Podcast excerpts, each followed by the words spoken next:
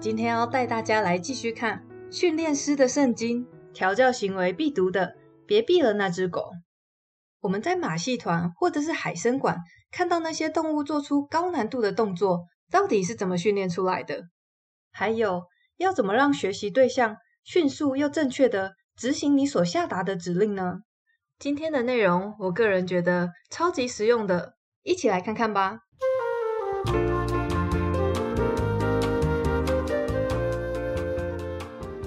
首先，我们来认识塑形法。在上一集的内容里面，我们已经了解到该如何去增强你喜欢的行为。但是，有一些高难度的动作，比如说要海豚跳进圈圈里，这种动作永远都不会碰巧出现，训练者没办法增强不曾出现过的行为。这时候就要用到塑形法，它指的是把一个方向正确的行为，慢慢的小幅度的做调整。最终塑形成想要的样子，包括训练鸡跳舞、狗狗后空翻，跟教小孩写字都是一样的道理。没办法一步到位，所以利用塑形法一步一步的调整。举例来说，今天要训练一只鸡跳舞，那么作者会先观察这个鸡的动作，当它每次刚好往左边移动时，就立刻给予增强。一旦达到了第一个小目标，也就是鸡开始常常向左边移动。接着，在或大或小的移动中，选择性的增强较大的向左移动。下一个目标可能是增强它转半圈的行为，以此类推，一直到一个增强物可以让这只鸡转好几个圈，才完成了让鸡跳舞这个塑形。在我们的生活中，塑形法随处可见。无论你今天是要学弹钢琴，还是打球，或者是孩子在学写字，都是一步一步渐进式的。接下来我们要进入塑形法的精髓所在喽。塑形法里面又分为两个层面，一个是方法，另外一个则是原则。多数训练者或者是老师都会只注重训练的方法。举例来说，学习一个正确的挥拍，哪些地方要使力；弹钢琴，手指怎么动。这些讲究方法的训练固然很重要。但是如果忽略了以下的原则，效果可能会大打折扣。第一个原则是，每次增加的难度幅度不可过大，这样一来，学习者才有不断被增强的机会。第二个是一次只增强行为的一个特性，比如说打球，先练习正确的挥拍动作，再讲求速度。如果要增强其中一个特性，可以先放宽其他的标准，例如在加强移动速度的时候，先放宽对于进球率的要求。第三，当你在塑形同一个动作的时候，避免无故更换训练者。第四，当某个塑形法没有进展的时候，改采其他的办法。有些训练者会固执地认为某一种训练方法是唯一有效的办法。譬如说，有些人觉得小孩就是要打，但是同一个塑形方式不一定对每一个个体都有效。在训练没有进展的时候，一定还有其他的办法。这时候，包括更换训练者也是一个可能性。还有一个原则是，挑一个好的时间点结束训练。训练时间的长度没有一定的标准，要看学习者能够持续专注多久。但是可以把握在训练取得不错的进展的时候结束这个训练。这么做是因为最后达成的行为会记得最清楚。况且，如果老是停在毫无进展、没有任何行为被增强的时候做结束，这样很容易使人灰心丧志。说完了塑形法的原则，我们来看它要怎么使用。主要有三种办法。第一个是标的法，标的法指的是训练动物用鼻子去触碰标的物，它可以是一根棒子的圆端，或者是训练者的拳头。这个方法被非常广泛的用在动物训练上，它可以塑形出非常多的动作，比如说站立、爬楼梯，或是跟随训练者。另一个塑形法是模仿，有一些动物天生就是模仿高手，包括我们的孩子，都是在模仿中学会许多技能。在教导人类肢体动作的时候，像是滑雪、跳舞或网球，都可以利用模仿，达到相当好的学习效果。最后一个塑形法是模拟，就是去摆弄学习者的身体，以做出你希望的行为。比如说压着狗狗的屁股让它坐下。这个办法虽然很多人喜欢使用，但是有一个问题是，当你不再压着对方，当你不再拉着学生的手挥拍时，他们不见得可以做出正确的动作。所以在使用模拟法的时候，要注意学习者的动作，一旦出现正确的，就立刻给予增强。接下来，我们一起来认识建立良好合作关系的刺激控制。什么叫做刺激控制呢？刺激指的是会引发行为的讯号，比如说经由学习，狗狗会听得懂你说“过来”，表示要来到你的身边。在我们的日常生活上，我们也经常回应各式各样的刺激，比如说电话响了会去接，有人呼喊你的名字会回头。多数时候，人们会把训练的重点放在分辨讯号，坐下是坐下，过来是过来。但是如果能够做到，一下达指令，训练对象立刻做出标准的动作，那才叫人印象深刻。心理学家称这种立即反应的行为是受到了刺激控制。生活中，你或许会有一些相反的经验，比如说教小孩子收拾玩具，总是要下达指令三四次才开始动作，或者是请员工做某些事情，一定要三催四请，这表示这些行为并没有受到刺激控制。有的时候，当我们发现训练对象对于讯号没有做出任何的反应时，我们会采取重复给予这个讯号，更大声的再说一次。但是如果对方根本不懂这个讯号，你就算拿着大声功，他也只能一脸茫然的看着你。又或许是有些时候，对方虽然做出正确的行为，但是动作迟缓，反应慢半拍。这通常是因为没有人教导他必须要迅速反应。当他快速反应的时候，行为并没有获得增强。所以，当你一旦建立了某个讯号，你可以利用塑形法，一步一步带领训练对象。比如说，当你的狗狗学会了听“坐下”这个指令，它可能会很兴奋，一直对着你胡乱坐下。这时候，你就要只增强听讯号的坐下。这个目标达成以后，再增强反应迅速的坐下。最后，你可以塑形等候讯号的行为。一开始可能半秒、一秒，直到狗狗明显的把注意力放在你身上，但是在讯号出现以前不会坐下。这时候你就已经完整的建立了引发特定行为的讯号。一旦建立了良好的刺激控制，当讯号出现的时候，行为永远会正确且立即的出现。一个懂得做刺激控制的人，他不会给出无法执行或者是不明确的讯号，也会积极增强快速反应的行为。就算对方的反应不佳，也不会大发雷霆，因为这没有必要。不论是在家庭、公司或是管弦乐团内，如果所有人都遵守刺激控制，这个团队将能够展现出令人惊叹的效率。目前为止，我们已经知道了如何建立我们乐见的行为。那么，要怎么除去不良的行为呢？在这里，作者教了大家八招有效的方法。你有一个脏乱的室友，老是乱丢脏衣服吗？还是你的伴侣回家的时候经常臭着一张脸呢？不论是你身边的人或是宠物，对于一些让你头大的问题行为，在这八招里面一定有你可以用的办法。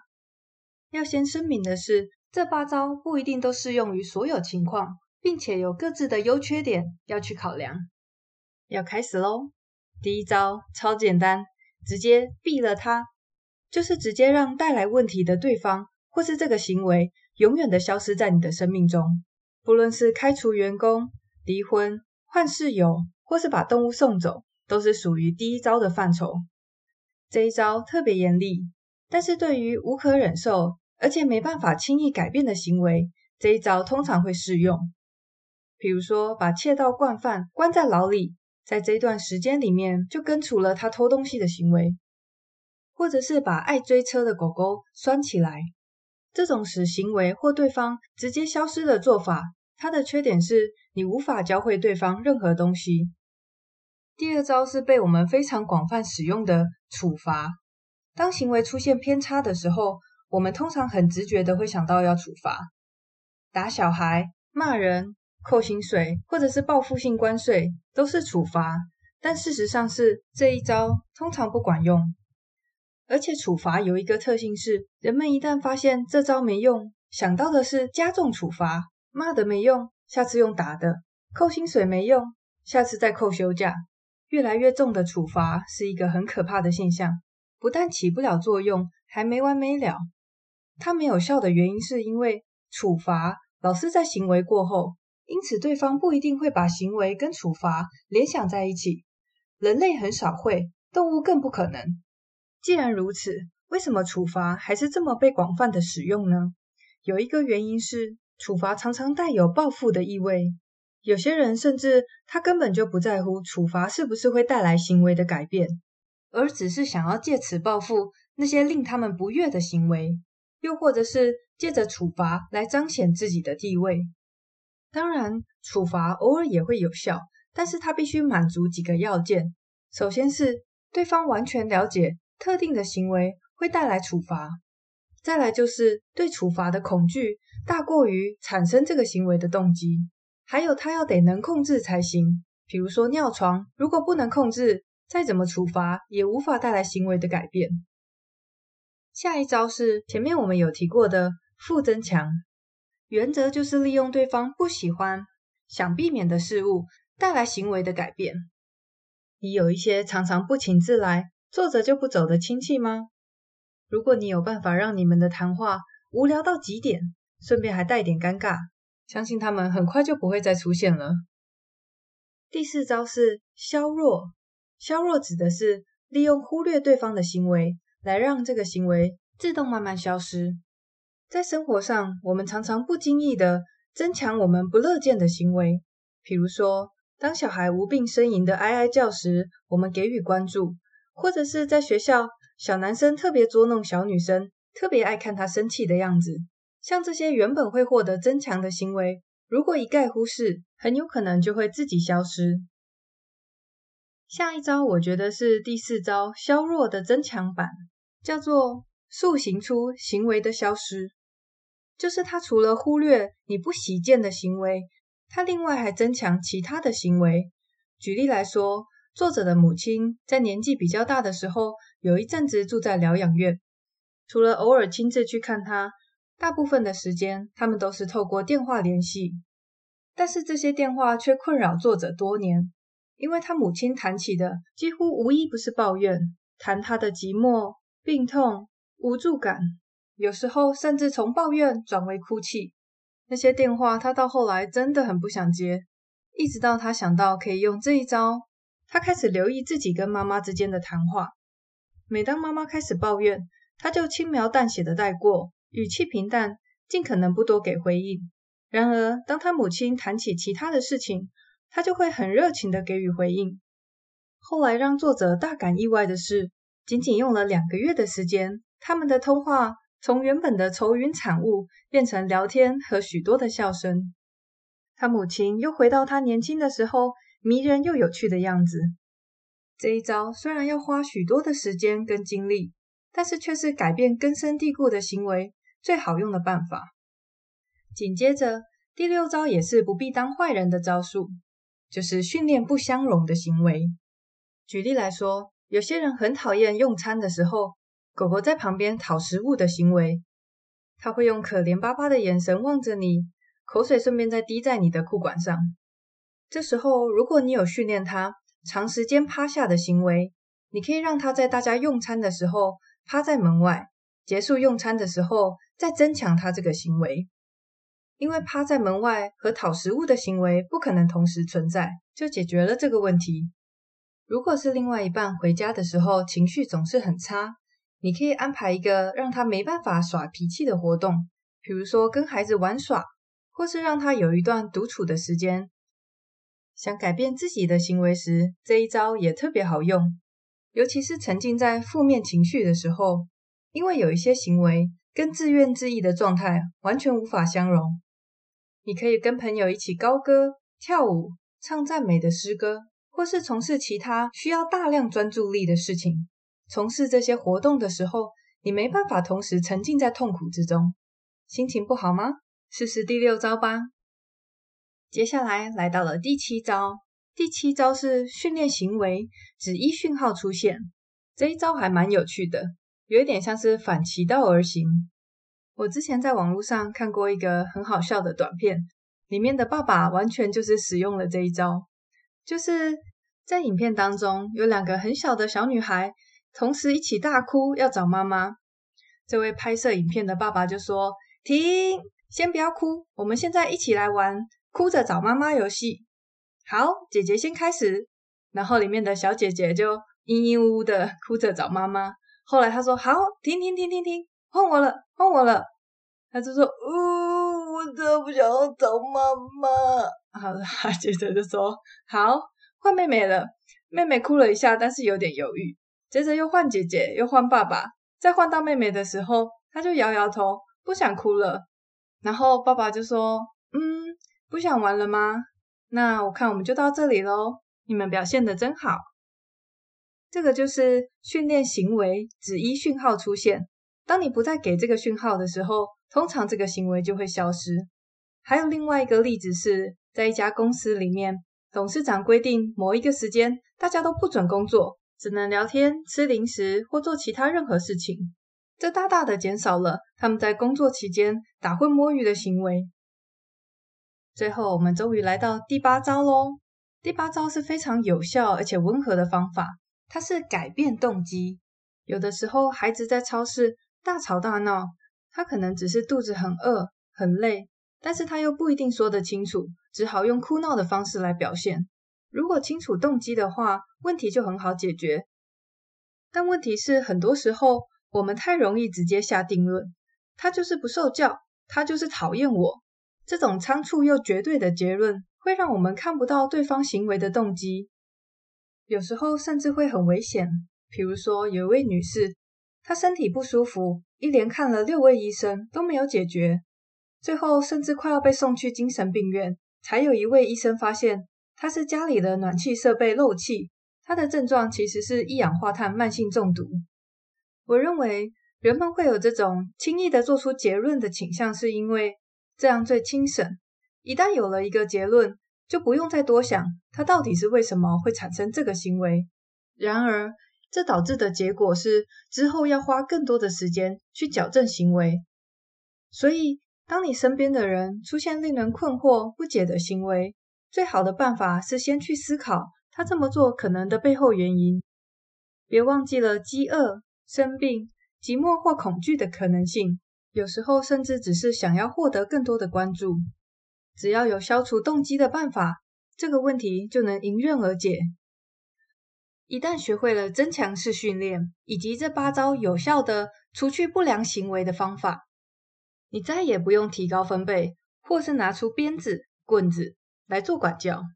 作者的一位朋友开玩笑说：“应该要有一条规定，是在你学会训练一只鸡之前，不可以生孩子，因为鸟类很脆弱，绝对不能打，骂也听不懂。所以，一旦你成功的训练一只鸡，你就已经掌握了不打不骂的训练精髓。相信只要用对方法，训练的过程可以是好玩又振奋人心的，对训练者或学习者来说都是一样。”今天的分享就到这边，谢谢你跟我一起学习，我是 Tanya，我们下次见喽，拜拜。